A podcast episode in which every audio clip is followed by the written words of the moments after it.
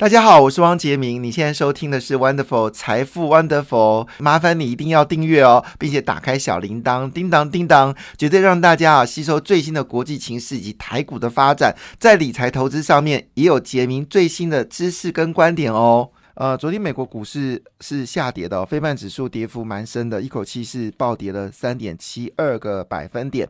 那原本我们预估的夏季反弹呢，好，在这个上礼呃这个礼拜一呢，应该是说上礼拜五呢就做了一个停滞的动作。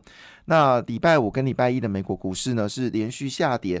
那么，费半指数呢？这两天下跌的比例呢，已经接近到百，已经是百分之六哦。那这个修正幅度速度非常的快。纳斯达克呢，在这两天呢，大概也跌掉了五个百分点。到底是怎么回事呢？好，是整个财报状况不妙吗？好，那我们知道，目前为止公布半年报的状况呢，其实都还好了哈。但最近有一份就是对于企业厂商的一个美国的民调。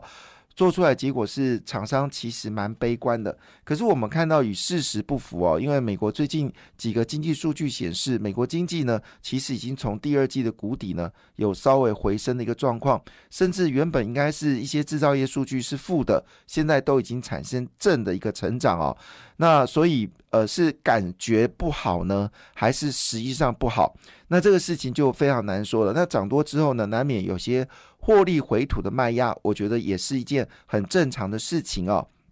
那昨天为什么美国股市会下跌呢？主要是因为美国十年期的美债值率呢，在周一的时候又开始大涨了，美元就暴升哦。那么每次只要利率走高，美元暴升，科技股就成为沙盘重心哦。那四大指数全面的一个收跌。非半指数呢，其实呃一度呢是逼近到跌掉四个百分点了哈，那最后结果是跌掉了三点七二个百分点。那背后到底是怎么回事呢？我们知道在美国呢有一个著名的地方叫杰克森后，那杰克森后呢是在俄亥俄俄亥明呃这个呃怀怀怀怀俄明州哈怀俄明州的这个杰克森后呢，他每一年都会办所谓的全球央行年会，那鲍尔呢会在这个八月二十六号呢上午发表演说，那就是因为最近呢鲍尔所谈的言论呢，对于升息部分呢还是比较强势的升息的态度，因此呢市场预期哦，在八月二十六号之前呢，市场对于升息的一个期待呢是非常的明显。那也就换个角度来说，这波股市呢很可能会修正到八月二十六号，等待好就鲍尔演讲。那鲍尔演讲呢？如果他的演讲是比较比较呃，就是没那么阴的话呢，那八月二十号的收盘呢，就会应该会大涨。那如果说他的说法呢是比较呃鹰派的话呢，那八月二十六号的股票呢，很可能就是开低走高啊。二十七号的股票市场就一样开低继续走高。九月份呢，就会表现的就会比较强劲哦。那根据呃，就是所有的经济学家显示哦，那么有七十二 percent 的经济学者呢，认为美国下一次经济衰退呢，会在二零二三年年中开始。对联准会呢是否能够达到经济软着陆呢，保持了怀疑的态度哦。那么今年夏季哦，债券的值率下滑呢，推升了美国股市的一个大反弹。那但是呢，在八月初哦，这个跌破了二点六个百分点十年期指标利率之后呢。昨天呢，又再次的回升到百分之三，这是七月二十号以来最高。所以这个角度来看呢，市场似乎有非常情绪不安的一个状况。那礼拜一的股票市场，能源股是跌幅比较小的部分呢，其他个股的跌幅呢，其实各类个的跌幅呢都非常的凶猛。那么其中呢，苹果是跌掉了二点三个百分点了，到每一股呢是一百六七块五七。一百六七点五七美金。那么据了解呢，现在呢，整个苹果事实上呢，已经把订单全部交给了台积电哦。那么据了解呢，台积电会用五纳米的技术来做 N two 的晶片，就是属于 MacBook，就是它笔电的部分。但是手机部分呢，应该是四纳米哦。所以台积电的产能呢，预估呢，基本上在高阶制程部分还是一个全部额满的状况哈。那当然，在这个情况之下呢，特斯拉股价呢就变得非常关注了，因为特斯拉决定要调高它的电动车的价格。那么特斯拉股价呢，在昨天依旧是下跌哦，那么跌幅是二点二八个百分点。那么最高是一千三百块美金，最低是六百块美金，现在是八百六十九点七四块美金哦。那么据了解呢，其实呃特斯拉宣布哦，全自动辅助驾驶系统。系统呢将会调高二十五个百分点至一万五千块美金哦。意思说，如果你买特斯拉的车子，你要配备它全自动辅助驾驶系统的话，你要额外再付一万五千块美金哦。折合台币呢，大概是四十万新台币哦，并不是一笔小钱哦。那福特呢，则是暴跌了五点零四元哦。那么福特呢，周一证实他要裁员三千人哦。那么主要这个裁员的对象呢，是在这个北美跟印度哦。那么主要原因是因为呢，福特 Plus 转型计划呢，正在降低成本、提高利润，而且为这个进军电动车汽车做准备哦，竟然采用裁员的方式。那这消息呢，并没有让福特股价上涨，反而是大跌了五点零四个百分点哦。那上周呢，至少有四位联准局官员发表了鹰派的言论哦。那美股呢，从六月份的熊市低点反弹的动能，迅速在昨天呢消失掉了。那为什么这一些呃，就是美国联准局的这些官员要不断的发展发表鹰派的说法呢？其实背后的原因是，似乎他们认知哦，通膨还没有办法快速下滑之前，那么美国必须要在。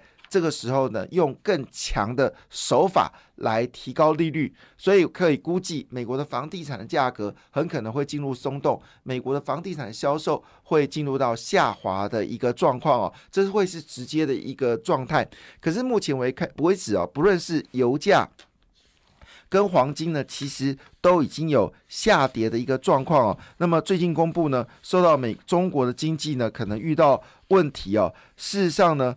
整个油价呢，昨天是持续的下滑，所以我们没有看到就是油价上涨。那农粮食品价格呢，其实也慢慢的修正，但是比较担心的事情是中国因为干旱的关系呢，今年秋收的状况可能不妙，所以中国会不会在这个九月、十月之后呢，又跟全世界抢粮哦，也造成粮食价格会不会在九月、十月的时候会有一个上涨的一个状况？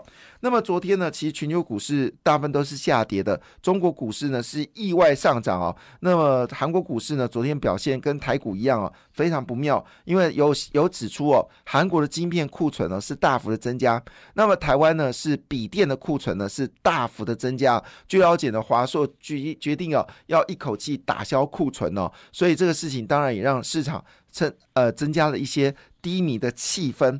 那么德国股市呢，在昨天呢是一口气大跌了二点三二个百分点，主要是因为天然气价格呢呃突然之飙升哦。那这股来自欧洲天然气价格上升的一个状况之下呢，其实已经烧到了这个亚洲哦。那么澳洲呢，最近也把天然气价格呢也提高了，所以我们可以预期一件事情：台电呢遇到所谓的煤炭价格大涨，还有天然气价格上涨。那么台电呢，基本上会加速的亏损哦。那据了解，目前为止它已经亏掉半个股本哦。如果按照现在台湾不调高电价的一个情况之下呢，台电今年的亏损应该会加速进行哦。那而且速度会非常惊人。据了解，今年台电呢至少会亏到一千多亿哦。那如果以现在所谓天然气价格上涨、煤炭价格上涨的话，而电价没有涨的情况之下呢，台电今年亏损金额绝对。破千亿哦，那我们就是说一件事情：为什么你升息一定要用非常凶猛的方式来做升息？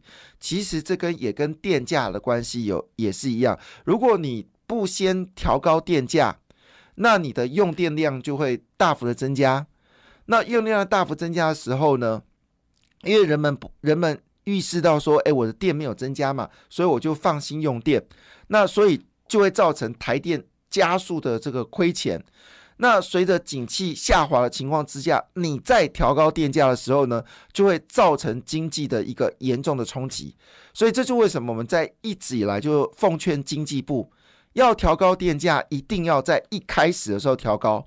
你越晚调高，你明明知道说整个。电价上涨就是全球的原物料价格上涨，一定会冲击经济。那我们的失业率呢，已经调到了三点七个百分点了，失业率已经明显上升。那我们边境呢也不开放，所以我们整个观光产业呢，除了花莲地区还算不错之外呢，其实餐饮观光的状况呢，还是没有办法恢复往前的荣景。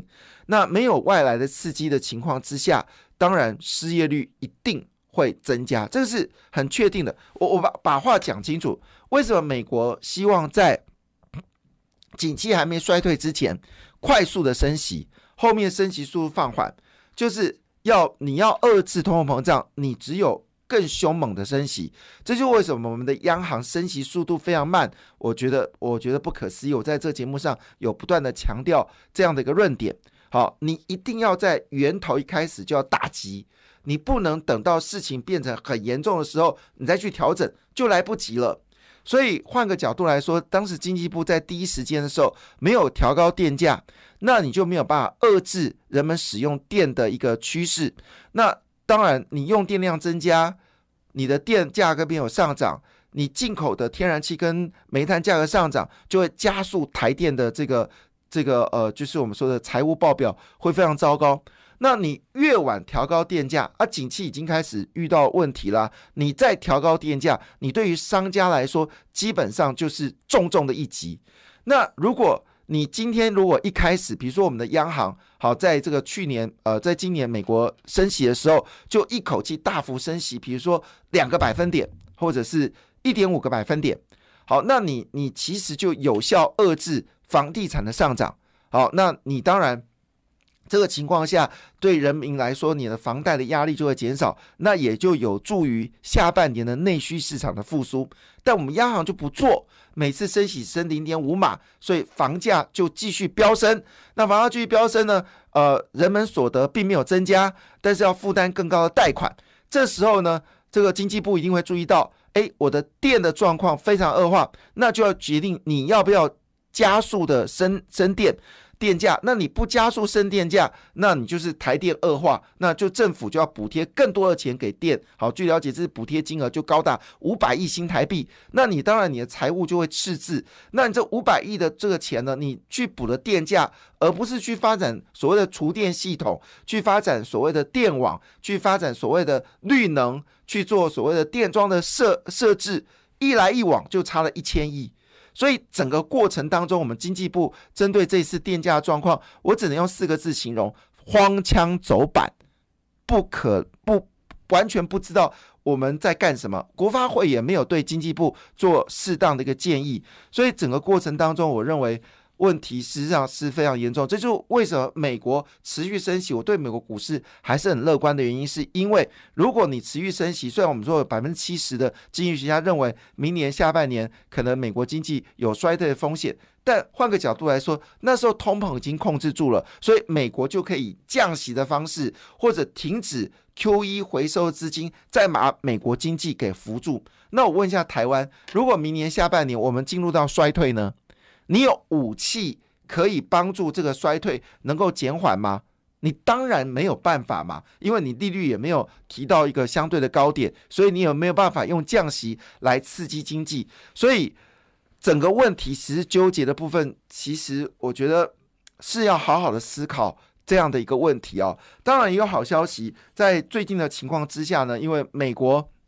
势必在下半年，这个拜登的三支箭一定要射出来，包括大五 G 计划，还有包括晶片以及所谓抗通膨部分。所以呢，实际上在整个网通的股票里面呢，还是有相对表现不错。在权证市场呢，我们就看到中磊跟启基呢，外资还是明显的回补哦。那我们说，从今年到明年呢，整个呃网通市场一年的。网通设备一年的这个呃市场规模是高达三兆美金哦，三兆美金不是一个小钱，所以我们基本上来说呢，整个在网通部分呢还是有些机会哦，所以外资呢持续敲进中磊跟启基哦。那在这个情况之下，还有一个类股呢，其实最近表现也非常强劲，就是所谓的生医股哦。那当然这部分有背后有两个原因，第一个，当然我们之前就有提醒大家，在这次美国的所谓的抗通膨法案里面呢，其中有个很重要的事情是处方签的药价。必须降低。当时我们就是说要留意一档股票叫美食。好，那后来美食呢，股价就从一百三十块涨到了一百七十块。那现在呢，事实上不止如此哦，包括了就是台新。台新药，好，最近呢也有新的这个眼药呢，呃，临床已经过了哈。另外就合一，它的伤口外药乳膏呢，已经得到美国 FDA，还有包括合一生技的核酸药物呢，也开始得到一些好的方向。另外是长盛，还有包括北极星、泰景。益达详细内容，请大家可以看《经济日报》的这个 A 五版哦。那我就不赘述了。感谢你的收听，也祝福你投资顺利，荷包一定要给它满满哦。请订阅杰明的 Podcast 跟 YouTube 频道《财富 Wonderful》。感谢，谢谢 Lola。